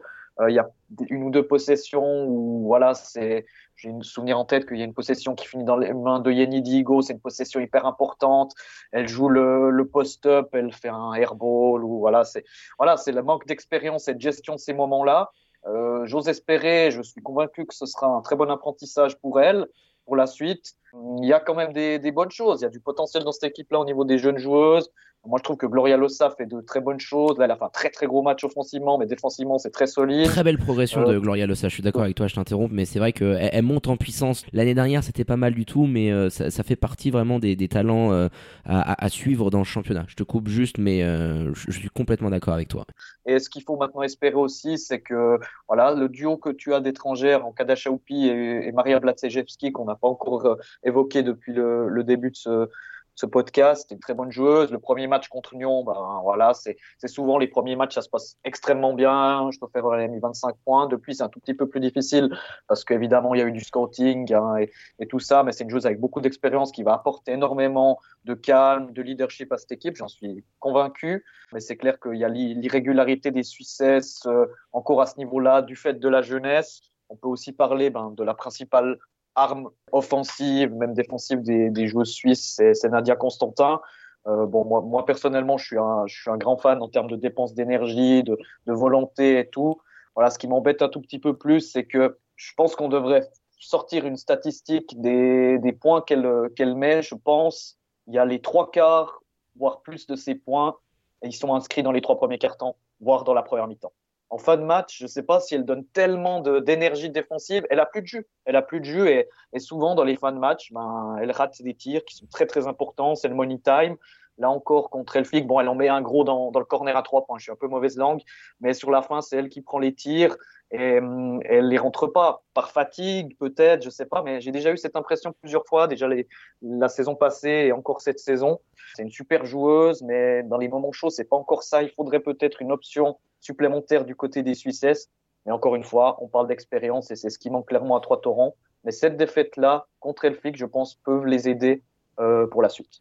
À voir s'il remine pas trop hein, par rapport à, ce scénario. Je veux dire, tu tenais un, exploit absolument fou. En plus, euh, quelques heures euh, seulement d'intervalle après euh, celui qui avait fait Union de Châtel chez les garçons. C'est vrai que ça aurait pu être un tremblement double de séisme sur la planète Suisse Basket de voir Olympique et Elfique tomber coup sur coup en SBL Cup. Mais justement, Fabrice, moi je trouve que la bascule que vient d'évoquer Benoît, elle est très juste entre les performances en Dancy de Nadia Constantin où bah, il faut le dire, physiquement, euh, c'est pas, je trouve, un, physique de, de, de, très très haut niveau. Et en fin de match, bah, je trouve qu'elle a généralement le capot qui fume euh, parce que elle, est, elle est vraiment impliquée pendant trois quarts temps, mais je pense qu'elle n'a pas la condition pour tenir euh, sur, sur la durée. Et puis Nieni Diego Bravo, c'était quand même un des gros recrutements, une joueuse qui avait une expérience du côté d'Elphique avec la Coupe d'Europe. je pense, et notamment ce match face à ses anciennes coéquipières où elle a une adresse absolument cata. Et on, on s'attendait un petit peu plus. Et c'est vrai qu'aujourd'hui tu es dépendant que Constantin et euh, Diego Bravo euh, soient vraiment dans, dans, leur meilleur jour et dans leur meilleur soir euh, pour espérer rivaliser face à des équipes comme Nyon ou comme Elfic. je pense que Yanni Diego Bravo, c'est quelqu'un qui doit apprendre à prendre du leadership. À Fribourg, jusque-là, il n'y avait pas besoin, dans le sens où il y avait toujours minimum une, voire deux étrangères autour d'elle, et donc elle devait se concentrer surtout sur sa finition. Là, c'est vraiment apprendre à une sorte de rôle de troisième étrangère, quasiment, à trois hein. cette saison. Voilà. Et donc, je pense que ça, ça ne se crée pas en l'espace de, de, trois mois. Euh, moi, je dis, attendez, euh, laissez quelques mois à Yeni et euh, rendez-vous en octobre, vous allez voir la différence. Nadia Constantin, j'adore Nadia, mais Nadia doit comprendre qu'à un moment donné, dans, dans certains matchs, Zoro n'existe pas au basket. Euh, je pense que sur cette fin de match euh, à Fribourg, voilà, je pense que ça manque un peu de jeu collectif. Ça reste quand même le, rôle d'une meneuse. Alors oui, elle donne une énergie euh, exceptionnelle. On l'a vu sur le match contre le Luxembourg, où ça a été peut-être une des très rares avec Lynn Schwartz à mériter une note suffisante sur, sur ce match. Mais à un moment donné, vous pouvez avoir un aspect physique développé ou pas. Le sport, ça se joue sur la lucidité. Et sur ce match contre Elfic, il y a 27% de réussite. Et surtout, il y a les trois quarts des shoots qui sont ratés, c'est qu'il n'y a pas les appuis, tout simplement. C'est des shoots qui sont pris beaucoup trop rapidement, alors que sur les shoots où elle prend le temps de bien poser les appuis, ils sont quasiment tous dedans. Et ça, c'est, à un moment donné, c'est des questions techniques. Et euh, si elle est capable de corriger ces petits détails-là, pour moi, Nadia Constantin, c'est simple. Ça peut devenir une des trois meilleures joueuses suisses, tout simplement, derrière le duo, le duo de, de.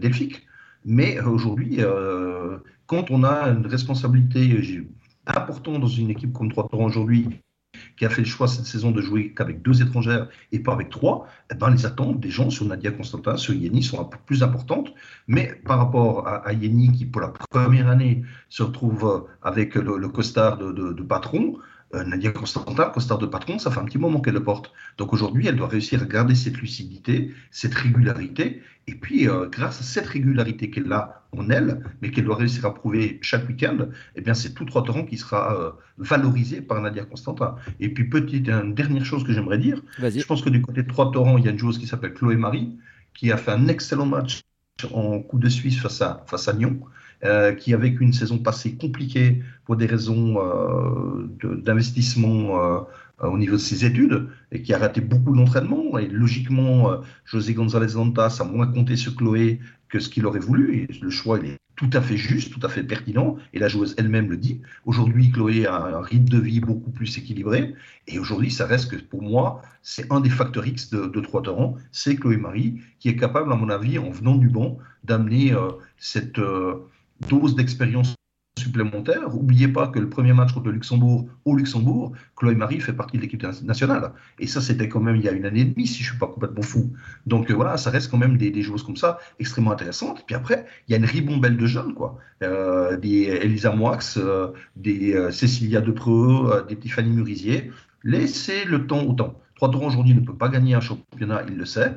L'année prochaine, vraisemblablement pas encore. Mais qu'est-ce qui vous dit qu'en 2025, cette équipe-là, si elle a un peu de stabilité et qu'elle retrouve aussi un tout petit peu de, moyens, ne sera pas capable à nouveau de jouer les premiers rôles comme elle l'a fait. Eh bien écoute, c'est tout le mal qu'on leur souhaite. Mais euh, tu, as assez bien résumé la situation, notamment par rapport à Nadia et, et, euh, Digo Bravo, hein, qui sont le, point de bascule. Et voilà l'évolution de, ces deux joueuses beaucoup plus responsabilisées euh, par rapport au, passé avec le nombre d'étrangères en, moins, bah, va faire que José González Antas pourra, je pense, sur l'année de, 2023, avoir des ambitions un petit peu revues à la hausse pour, pour 3T. Et puis la, transition, elle est toute trouvée parce que tu évoquais l'impact d'une Chloé Marie en, sortie de banc. Euh, nul doute que, mon Benoît a dû très bien la placer euh, dans les trophées euh, de, de Sixth Woman of the Year. On va terminer ce podcast, messieurs avec le premier point des Power Rankings des, LCM Awards 2023, quatrième euh, édition. Euh, sera la quatrième année qu'on organise les récompenses individuelles en Suisse, la troisième chez les filles.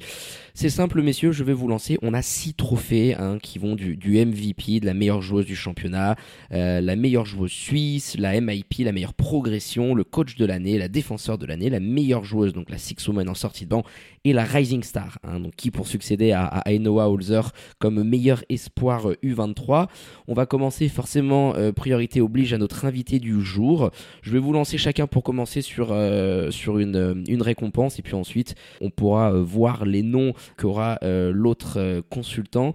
Alors pour la MVP, hein, forcément la meilleure joueuse du championnat, dis-nous un petit peu Fabrice, quel est ton quatuor de tête? Un quatuor, oulala, tu me mets la pression parce que je n'avais pas prévu autant de noms.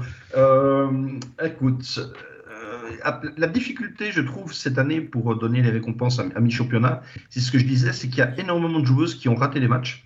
Euh, pour des raisons de blessure. Et donc, à combien de rencontres jouées on considère que la joueuse peut être nommée? C'est un peu bête comme question, mais elle a du sens, à mon sens. Ah oui, c'est sûr et certain. Sûr et certain. Après, Généralement, on est souvent au-delà des 50% sur une saison, euh, sur une saison régulière. Mais écoute, euh, on, va pas t'en tirer, euh, t'en tirer grief si on est un petit peu en dessous. Donc t'inquiète pas là-dessus, on va pas être trop tatillon. ok, alors pour moi, les quatre joueuses que je ressortirais en catégorie MVP, là on est donc chez les étrangères. Je dirais à la main Calip de Helios, Nikki Naite à Elphick, Courtney Range à Elphick. Et puis euh, Louise Forsyth à Espérance Puy. À moi, par rapport à mon quatuor, je pense qu'on est pas mal du tout. Alors moi, j'avais une Nancy Fora également dans, mon top 4 parce qu'on peut nommer un euh, Suissesse et étrangère. Mon Benoît, je pense qu'on doit retrouver pas mal de noms que vient de nous envoyer aussi Fabrice. Hein. Oui, effectivement. Alors moi, j'ai fait vraiment un, ordre. Si je dois donner un ordre, je me suis un petit peu cassé la tête à faire ça. Euh, j'ai quand même parti sur MVP en réfléchissant bien. Et puis, on, voilà, en allant assez loin, je pense que pour moi, la MVP de début de saison, c'est Nancy Fora. Euh, elle a tenu la, la, barque depuis le début de saison. Qu'elle est invaincue en Suisse. Voilà, donc euh, moi, je l'ai placé en numéro 1. Euh, en faisant l'émission, j'ai plusieurs fois pensé à des noms que je pouvais rajouter ou déplacer. C'est vrai que Fabrice avait parlé de Gabriel Nikitinaite, qui a été là aussi de A à Z. Moi, je l'ai pas dans mon quatuor. J'ai presque quelques regrets comme ça par la suite. Euh, en deux, j'ai mis Louise Forsyth pour euh, tout ce qu'on a dit. En trois, j'ai Courtney Range, même si elle a été blessée, elle n'a pas loupé tant de matchs que ça en, Suisse. Et puis en quatre, j'ai voilà, là j'ai mis un duo parce que pour moi elles sont très proches. C'est Kadasha et Brice Calip. Brice Calip à voir ce qu'elle est capable de faire parce que euh, en apport statistique, alors les chiffres hein, ne sont pas une vérité absolue au basket, mais ça compte.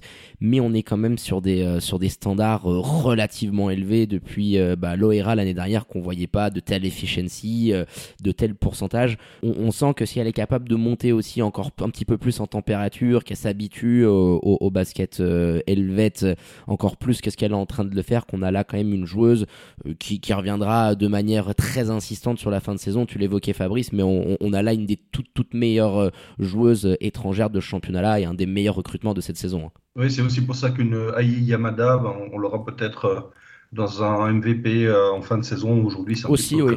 C'est clair, c'est un petit peu prématuré, mais c'est vrai que la, la, meneuse japonaise du côté de, de Nyon, avec bah, cette mécanique de shoot si particulière, mais c'est vrai qu'elle a un impact assez considérable et, un IQ et, et, aussi un impact des deux côtés du terrain. Donc à voir un petit peu ce que, ce que ça donnera pour le MVP, à faire à suivre. Allez, on va basculer sur le MIP, The Most Improved Player, la meilleure progression de, la saison. Alors ça, sous-entend pas mal de choses, hein. l'apport statistique, la progression en termes de chiffres bien évidemment, mais aussi en termes de rôle, le développement, la croissance dans, dans, le jeu. Je te donne la main, mon Ben, euh, pour t'édominer euh, sur les trophées de MIP. Alors, on n'en a pas trop parlé depuis euh, le début de l'émission. Bah, ça, va bien, on va pouvoir en parler maintenant. On va évoquer un peu les, Argoviennes. Tiens, Martina Guthauser, sans trop d'hésitation pour le trophée de MIP. Elle a beaucoup plus de responsabilités. Moi, c'est une joueuse que j'attendais beaucoup. Et puis là, elle fait vraiment une très belle saison. Capitaine de, de Harao. Ben, bien sûr, les résultats, ils sont pas là. Hein. Il n'y a, a, aucune victoire. Mais au-delà de ça, ben, il y a une progression individuelle qui est vraiment costaud et j'avais envie de la, la mettre en avant. Euh, ensuite, j'ai eu beaucoup plus de mal à me. Voilà, position 2, 3, 4, c'est très proche pour moi. J'ai pas vraiment d'ordre à ce niveau-là. Et Léa Jaco, Fabrice m'a mis un peu, un peu la puce à l'oreille durant l'émission. C'est vrai que voilà, il y, y a une vraie progression. J'étais pas quelquefois un peu déçu par ses, performances, mais c'est peut-être parce que j'ai élevé aussi mon niveau d'exigence par rapport à elle. Donc euh, pour moi, elle est aussi sur le podium. Troisième, deuxième, c'est un peu difficile à dire. Euh, Katia Vasser aussi, statistiquement, il y a encore des progrès. Il y a plus de, voilà, il y a plus de points, il y a plus de rebonds. Enfin, c'est voilà, c'est peut-être plus en 3 voire en 4. Puis j'ai aussi un duo qui a bien progressé, on en a parlé à un moment donné, c'est Amélie Depreux de Helios qui non seulement a augmenté les minutes et forcément les chiffres augmentés, il y a un vrai impact, c'est très bien ce qu'elle fait. Et aussi en sortie de banc à, à Nyon, Agnès Blanchard. Ah, Agnès Blanchard, j'aime beaucoup, beaucoup ce choix. D'ailleurs, moi, je l'avais mis un petit peu plus haut. Euh, par contre, Guthauser, euh, complètement d'accord avec toi. Je pense en termes de, progression, euh, même si elle est dans une équipe qui est lanterne rouge du, du, championnat, que ce soit dans ses responsabilités et aussi l'impact statistique qui, sur le trophée de MIP, forcément, prend beaucoup d'importance. très bon choix de ton côté. Fabrice, dis-nous un petit peu pour, pour ce trophée, pour savoir qui succédera à Enoa Holzer, qui l'année dernière nous avait remporté, nous avait fait le doublé, hein, MIP et Six Women of the Year. Euh, est-ce que tu as beaucoup de différences par rapport à ce que vient de nous annoncer notre Benoît National? Ben Moi, je joue Depreux, mais je joue euh, Cécilia Depreux. Euh, du côté de Trois-Torrents, je trouve que c'est une joueuse qui a énormément évolué cette saison. je pense qu'il y a encore 6-8 mois, on peut avoir le doute si cette joueuse-là était une vraie joueuse leader de l'IA. Mhm. Et je trouve qu'aujourd'hui, elle a fait vraiment un très gros step. Euh, je pense que le travail qu'elle effectue à Trois-Torrents et aussi avec Aiglemont à Martigny est en train de payer. Donc pour moi, plus Cécilia qu'Amélie Depreux. Exemple, ça, chaque sœur aura sa voix. C'est vrai, c'est euh, pas de. Pas Comme ça, tout le monde sera content. Je pense que le duo argovien Butauser-Vasser me paraît aussi incontournable. Et puis, comme quatrième, pour moi, je reste sur Eléa Jaco. Agnès Blanchard, je suis d'accord avec euh, Ben, mais peut-être que c'est plus linéaire comme progression. C'est peut-être pour ça que je l'ai pas retenu, mais s'il y avait un cinquième nom à, donner, euh, Agnès Blanchard euh, serait tout à fait euh, dans ce quintet. Oui, et puis c'est vrai que quand tu es du côté delphique, on l'évoque aussi souvent chez les garçons, dans, dans, dans une équipe avec euh, autant de talent, euh, c'est vrai qu'on a tendance à pas forcément s'attarder euh, sur les évolutions, mais Léa Jaco, on parlait beaucoup de, dans le jeu de, de ce qu'on voulait attendre d'elle, d'être de, d'être capable de dribbler, de, de ne pas rester dans ce jeu qui était par moments un petit peu stéréotypé, j'attends dans le corner pour dégainer à trois points, et c'est vrai qu'elle prend de la bouteille, la blessure de Marielle Giroud lui a fait énormément de bien, donc complètement d'accord avec tes, tes, arguments. pour le trophée de MIP, alors on va passer sur le trophée de Swiss Player. Et c'est vrai que c'était depuis des, années, enfin de très longues années, la chasse gardée de, notre Swiss Goat, euh, Marielle Giroud. Et forcément, avec cette blessure euh, qu'elle a eue euh, et ce nombre incalculable de matchs qu'elle a loupé sur ce début de saison, eh ben, on risque de voir de nouvelles joueuses apparaître. Donc je te redonne la main, Fabrice, pour le trophée de meilleure joueuse suisse de la saison. Alors, je vais faire rigoler Ben. Je pense que si Nancy Foray ne gagne pas le trophée, il faut refaire le trophée, simplement. c'est un scandale. Euh, non, mais je crois qu'au-delà de la blessure de, Marielle, dont on connaît tous euh, l'impact depuis des, années, moi, ce qui me gêne un petit peu avec Nancy Fora, c'est qu'elle est toujours un peu considérée comme la numéro 2 euh, dans tout, dans tout ce qu'elle fait, parce qu'il y a Marielle Giroud. Alors, c'est pas une remarque négative par rapport à Marielle, hein, encore une fois, qui aurait été le, un des phares du basket féminin suisse de ces 25-25 dernières années. Mais je pense que euh, Nancy mériterait ou mérite un peu plus de laurier. Et je pense que là, l'occasion ou jamais est donnée. pour qu'elle obtienne au moins ce laurier-là. je pense qu'il y a une unanimité d'un point de vue là-dessus. Enfin, moi, en tout cas, elle est numéro 1 incontestable. Et je pense que sur le Swiss Player, il n'y aura aucun débat. Mon Ben, tu as dû la mettre numéro 1. Et, ce qui serait intéressant, c'est de savoir un petit peu les, noms que, tu as pu mettre derrière la meneuse de jeu Delphique.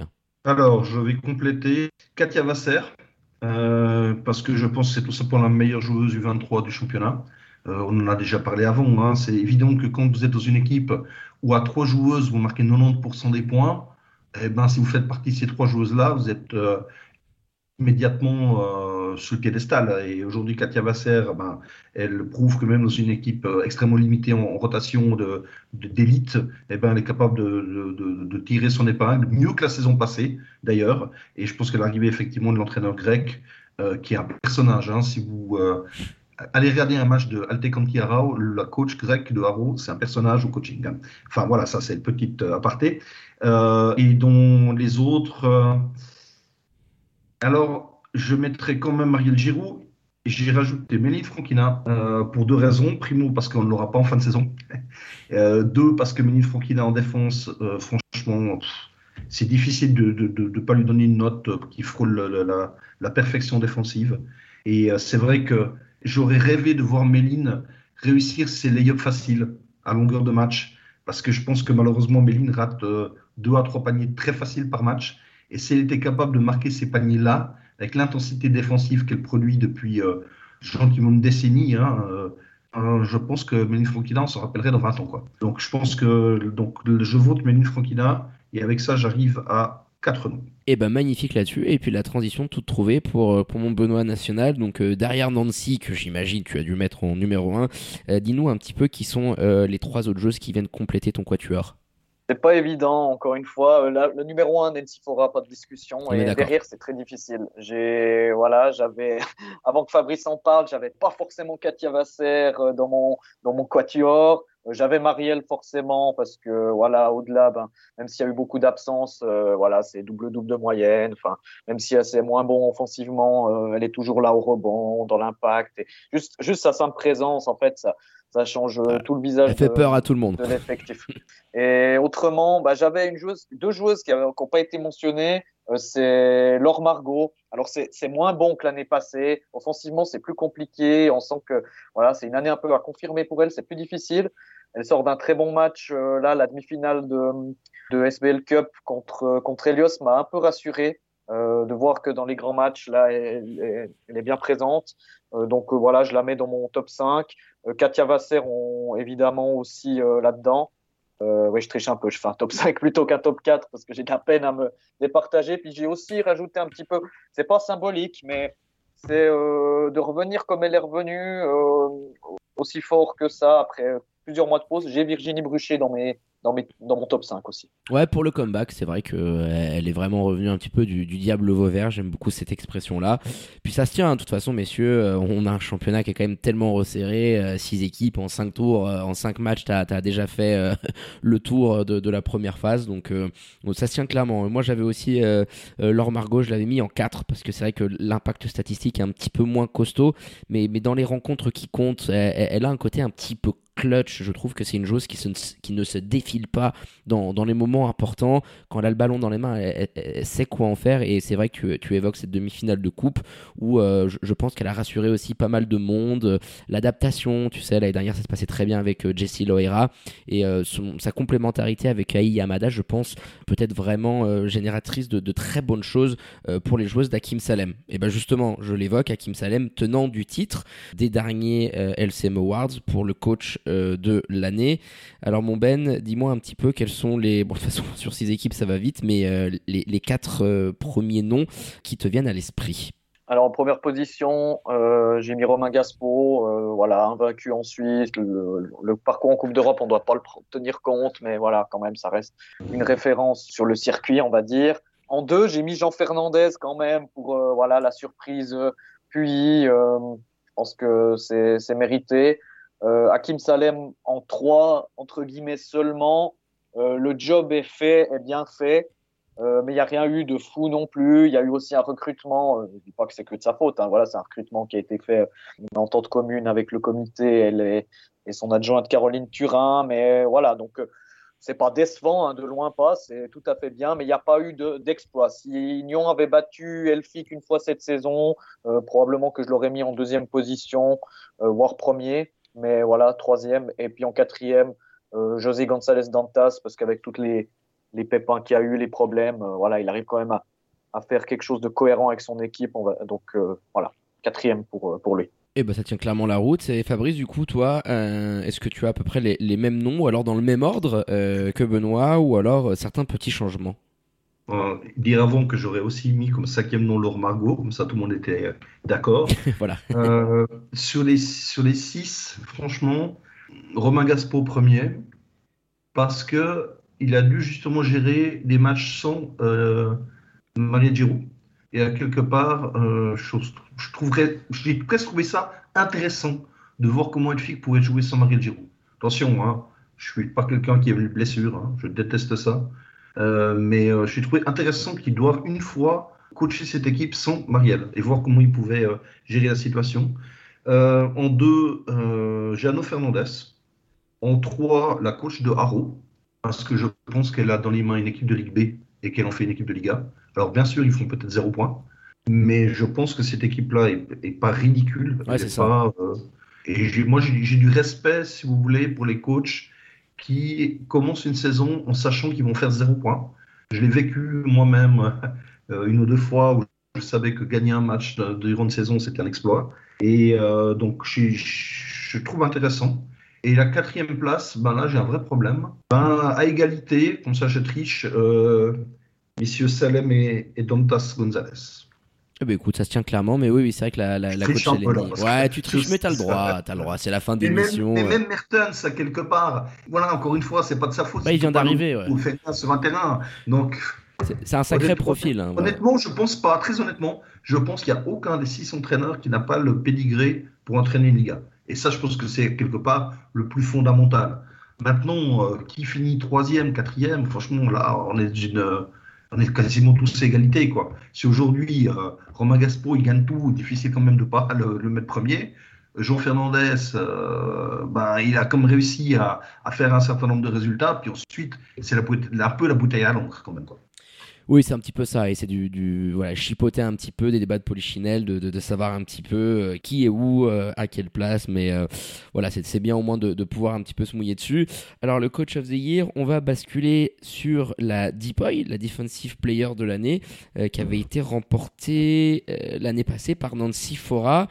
Alors Fabrice, est-ce que tu vois la meneuse Delphique rééditer un doublé cette saison?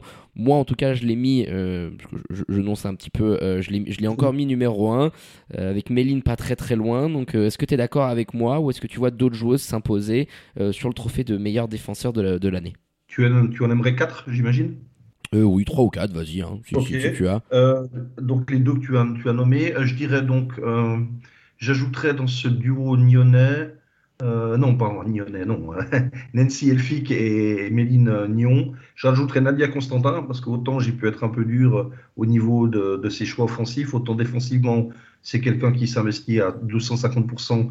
Euh, donc je pense qu'elle mérite la, la, citation. Ouais, ce trio-là. Et bah, si Yamada jouait depuis plus longtemps, j'aurais mis Yamada dans, cette, dans cette liste donnons des points aux Suisses, et donc voilà, euh, euh, Fora, Franklina, Constantin. Et eh bah ben, ça tient, puis Yamada, on peut la, la, rajouter vu qu'elle est partie pour jouer, et puis euh, éventuellement rendez-vous pour le match en championnat, hein, voilà. donc c'est peut-être un peu trop, mais voilà. Mais vu, l'impact qu'elle est capable de donner, on, te la donne. Petite joker utilisée. Peut-être hein, comme, quatrième, là Benoît a, vu plus puis que moi.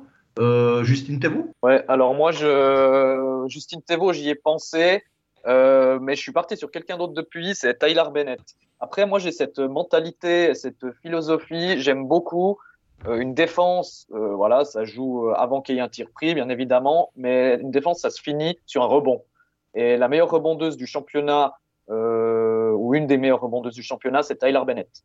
Donc Tyler Bennett, euh, on l'a dit, ou je l'ai dit plutôt euh, dans, le, dans le podcast, où elle n'a pas forcément les, les, mains, les plus belles mains. Euh, offensivement, c'est un peu compliqué, mais défensivement, c'est solide. il y a de l'envergure, il y a de l'intelligence, il y a de l'expérience, et puis elle prend des rebonds. Et quand on prend des rebonds, bah, on clôt une possession, mine de rien. Donc moi, je l'ai mis dans mon, dans mon quatuor avec Nancy, avec Méline. Et je suis parti sur quelqu'un d'autre de, de Trois-Torrents que Nadia Constantin. je l'ai évoqué aussi dans le podcast. Je trouve qu'elle a fait beaucoup de progrès euh, offensivement, ça reste encore un petit peu brut, mais défensivement, c'est solide. C'est Gloria Losa. Mhm. Non, je suis d'accord avec toi. J'avais aussi un petit peu hésité. C'est vrai que Gloria Losa, euh, très belle progression euh, concrètement aussi dans, dans l'année, mais c'est vrai que physiquement, elle a quand même, je, trouve, des, des, qualités athlétiques qui sont assez euh, dingo. c'est vrai qu'elle est capable de switcher, d'amener une énorme intensité défensive. Donc non, non, ça se tient, ça tient clairement.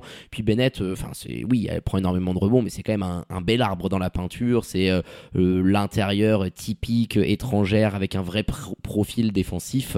donc non, non, très cohérent mon, Ben, euh, dans ces trophées-là. Voilà, avec Nancy et Méline quand même euh, largement en, tête euh, de gondole pour le trophée de Deepoy. Et puis les deux dernières récompenses, on va passer sur le Sixth Woman of the Year, donc la joueuse en sortie de banc. L'année dernière, c'était Enoa Holzer qui nous avait récupéré le doublé et qui avait cassé toute concurrence, hein. euh, plus haut score de l'histoire des, LCM Awards en, termes de, résultats. Qui pour lui succéder euh, Mon Ben, donc euh, voilà, donne-nous ton quatuor. là, c'est un peu de la grâce ou à cause à Fabrice, j'ai changé un peu mon idée en cours d'émission parce que voilà, tout ce qu'il a dit sur elle, c'est assez juste. J'ai quand même mis Léa Jaco en numéro 1 euh, même mm. si elle a aussi commencé des matchs du fait de l'absence de Marianne Giroud. Il faudrait voir exactement à combien elle en est. Mais euh, je pense sur l'ensemble de la saison, elle sera euh, plus, plus remplaçante que, que, titulaire. Voilà, on en a déjà assez suffisamment parlé. Pour moi, elle est euh, 1 ou en tout cas sur le podium. J'ai mis une joueuse avec laquelle j'insiste un peu, mais que je trouve qu'elle fait une très bonne saison, une bonne progression, et puis qu'elle a souvent de l'impact en sortie de banc, avec notamment son shoot longue distance ou, aussi plus proche du, panier. C'est Agnès Blanchard. Euh, j'ai mis sa coéquipière Angelica aussi, qui a fait des bonnes entrées, qui a pris quelques coups de chaud à elle, c'est pour le coup exclusivement ou presque à longue distance. Et puis entre deux, j'aurais mis euh, Chloé Marie aussi, qui fait des, très bonnes choses. Dont Fabrice aussi en a parlé. Donc euh, ce serait mon quatuor, bah, évidemment 100% helvétique. Oh, mais c'est que c'est compliqué hein, d'avoir une américaine en sortie de banc. toi, du coup, qu'est-ce que tu en penses, Fabrice? Tu coïncides un petit peu avec les choix de Benoît, des noms qui, diffèrent ou pas du tout? Non, euh, Elia Jaco 1, euh, Agnès Blanchard en 2, Chloé Marie en 3. Et la quatrième place euh, entre Angélica Haas et, et Laila Gasser. Angélica Haas, elle a des mains en or. Elle a un super shoot à 3. Ah, c'est vrai qu'il est beau. je rêverais de voir Angélica Haas faire autre chose que shoot à 3 points. Euh, J'aimerais vraiment une fois qu'elle drive, qu'elle pénètre et qu'elle fasse pas que shoot à 3. Parce que le jour où elle est capable d'alterner de temps en temps une pénétration et un shoot à trois, ben, cette joueuse-là, je suis convaincu qu'elle sera vraiment la meilleure euh, sixième du, championnat. Là, on la, nomme, c'est juste. Elle est aujourd'hui euh, peut-être troisième, quatrième dans ce classement, mais voilà, il manque. On, l'a tellement. on en a fait une super shooteuse à trois, mais dans le basket suisse, moi je reste convaincu qu'on devait être capable de faire au moins deux choses sur un terrain. Et si elle était capable de mettre quelques drives, moi, Angelica franchement, euh, je mettrais une grosse, grosse, grosse piécette sur la suite de sa carrière. Ouais, ben, je suis complètement d'accord avec toi parce que ça rejoint beaucoup ce qu'on s'était dit. Ben, je crois que c'était l'année dernière en plus, mon Ben, quand on évoquait euh, les Power Rankings, euh, un peu le même scénario qu'Eléa Jaco, où on se disait on attend de voir. Alors c'est des profils, euh, c'est pas du tout les mêmes choses, mais il y a quand même beaucoup de similitudes. Et on se disait on attend de voir une évolution d'Eléa Jaco qui doit être capable de, diversifier son jeu, d'amener une autre palette, notamment offensivement parlant. Et c'est vrai qu'Angelica Haas, bah, avec Agnès Blanchard, ça fait quand même deux joueuses de bons, de bons jokers en sortie de banc pour, euh, pour Hakim Salem. Euh, mais si elle est capable de rajouter cette corde à son arc, c'est vrai que ça, ça, la rendra encore plus dangereuse, encore plus mais C'est la différence avec Agnès Blanchard. Ah, qui, sûr. Euh, il y a encore quelques années, marquait beaucoup, simplement, entre guillemets, simplement, proche du panier. Et aujourd'hui, je l'ai vu marquer des shoots à trois points dans des matchs très importants cet automne. Ouais, donc euh, on, espère qu'elle pourra voilà, étoffer un petit peu euh, euh, cette palette-là dans, son jeu. Mais bon, nul doute qu'avec Hakim Salem, hein, elle va être capable de, travailler comme il faut avec, Caroline Turin. Donc voilà pour clôturer le Six to Man et le dernier trophée, messieurs, pour être plus que complet de ce très long podcast. Mais bon, on arrive sur, sur les fêtes, donc on, vous régale, mesdames et messieurs qui nous écoutez. La Rising Star, donc on, on évoque la joueuse U20 23. Alors le tout premier avait été remporté par Enoa Holzer, je m'en rappelle. La saison passée, c'était Laure Margot qui avait euh, gagné euh, cet awards de là. et bah tiens Benoît, pour clôturer, je te laisse finir et nous envoyer tes quatre noms pour la meilleure joueuse du 23 du, championnat. Katia Vasser numéro 1, sans trop de discussion pour moi. Derrière, ça se discute un peu plus entre sa coéquipière Martina Guthauser, euh, Eléa Jaco et Virginie Bruchet. Euh, mettez-les dans l'ordre que vous voulez, mais Katia Vasser en 1. Il n'y a pas trop de, de débat. Euh, ça fait partie, Katia Vasser, de ces joueuses où je pense que c'est la joueuse que j'aimerais le plus voir dans une autre équipe, Caro. Vraiment pour voir ce qu'elle a dans le ventre. Ce, mm. serait, euh, ce serait hyper intéressant. Je suis pas sûr que ça se fasse pour des raisons, on connaît un peu le championnat suisse pour des raisons d'études et, et, autres, mais j'aimerais beaucoup la voir dans une autre équipe. Mais en tout cas, oui, Rising Star U23, moi je la trouve très solide. Elle est plus capitaine de cette équipe-là. Je pense que c'est pas plus mal. Je trouve que ça lui mettait beaucoup de pression la saison dernière. Et là, c'est bien ce qu'elle fait. Je la trouve un peu plus, entre guillemets, méchante. Euh, c'est quelqu'un en dehors, c'est voilà, c'est un amour, Katia Vasser. Il faut pas, faut pas avoir euh, peur des mots. Et là, je la trouve un peu plus méchante. Elle a pris une ou deux techniques. Alors, je dis pas que c'est bien de prendre des techniques, mais des fois, ça montre aussi un changement d'attitude. Voilà, un peu plus de niaque, de grinta. Et ça, j'aime beaucoup. Et je trouve que pour moi, c'est sans débat, c'est la, meilleure joueuse du 23 de ce début de saison. Bon, je l'ai aussi moi de ce côté, mais je suis d'accord avec toi. Elle s'affirme, elle a du caractère. On lui reprochait d'être un petit peu trop gentil. Et c'est vrai que sur le terrain, il faut avoir ce côté un peu mine, comme disait euh, Kobe Bryant le, le. Et euh, je ne peux que qu'aller dans ton sens, a ce côté où voilà, elle s'affirme, elle montre un petit peu de, poigne. Et, ça s'en ressent notamment d'un point de vue statistique. Oui, même si elle est dans, dans la lanterne rouge du championnat, c'est vrai qu'elle est porte et c'est une des joueuses majeures euh, des Argoviennes. Et eh bah tiens, Fabrice, on va terminer avec ton quatuor. Je pense qu'il sera pas non plus euh, très varié euh, de, celui de Benoît. Non, Katia Masseran en 1, Eléa Jaco. Ensuite, j'ai un problème d'année de naissance. Laure Margot, est-elle encore U23 Elle est plus éligible cette année. L'année dernière, c'était sa dernière année. Voilà. C'était l'histoire d'année. Euh, dans les jeunes, je trouve que, je, je, vais être un peu dur, je trouve qu'il n'y a pas tant de choix que ça dans la catégorie 23. Euh, voilà, le championnat n'est pas d'un très haut niveau et malheureusement, on n'a pas découvert beaucoup de nouvelles joueuses dans cette première partie de championnat. Petite pique de ma part, mais c'est ça plus inquiétant, euh, je dirais, pour l'avenir de notre basket suisse. Pas la défaite contre le Luxembourg, mais plutôt justement le fait que les filles de, de, qu'on montre aujourd'hui entre 18 et 23 ans, il n'y en a pas beaucoup. Donc pour moi, il y a une joueuse que je vais citer qui est, pour, qui est U17, c'est Elisa Moix que l'on encore vu juste par euh, bribes pour l'instant. Euh, parce que euh, voilà, parce qu'elle a, eu une blessure, parce qu'elle est jeune et tout ce qu'on veut. Mais le peu qu'elle en a montré cette saison Liga démontre que c'est une future très grande du basket suisse. Donc Elisa Moix dans cette série comme troisième choix et le quatrième. À si je me trompe pas, tout le monde est, a, obtenu les 23. Donc Gutorzer et Bruchet. Ouais, je pensais. Ouais, mais le, alors, le problème, c'est que offensivement, euh, Bruchet, euh, c'est du top 2 peut-être même. Mais défensivement, euh, c'est quand même encore un petit peu intermittent. c'est pour ça que, voilà, Gutorzer, bah, voilà, vous vous mettez dans la difficulté. alors, on va, je, je reste sur Vasser, Jaco et et, et, et, Moix. Et puis je rajouterais peut-être un quatrième qui est un combo. Allez, je me permets. Me permets-toi, vas-y, c'est cadeau, c'est la fin. Et c'est euh, Amélie plus euh, Cécilia Depreux. Voilà, les deux sœurs. Non, mais c'est pour, bien finir. Comme ça, elles arriveront à faire quelques voix additionnées, elles vont peut-être gagner.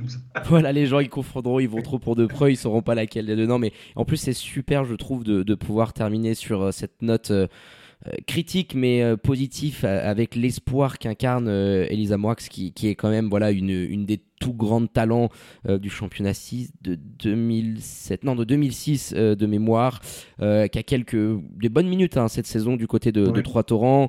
Même des 5 de base. Hein. Ouais, 5 de base exactement, qui, qui, a commencé un petit peu avec Martigny, mais ça y est maintenant, elle commence à, à vraiment s'imposer avec avec 3T. Et puis voilà, c'est aujourd'hui dans, dans, le marasme qu'on a en termes de formation.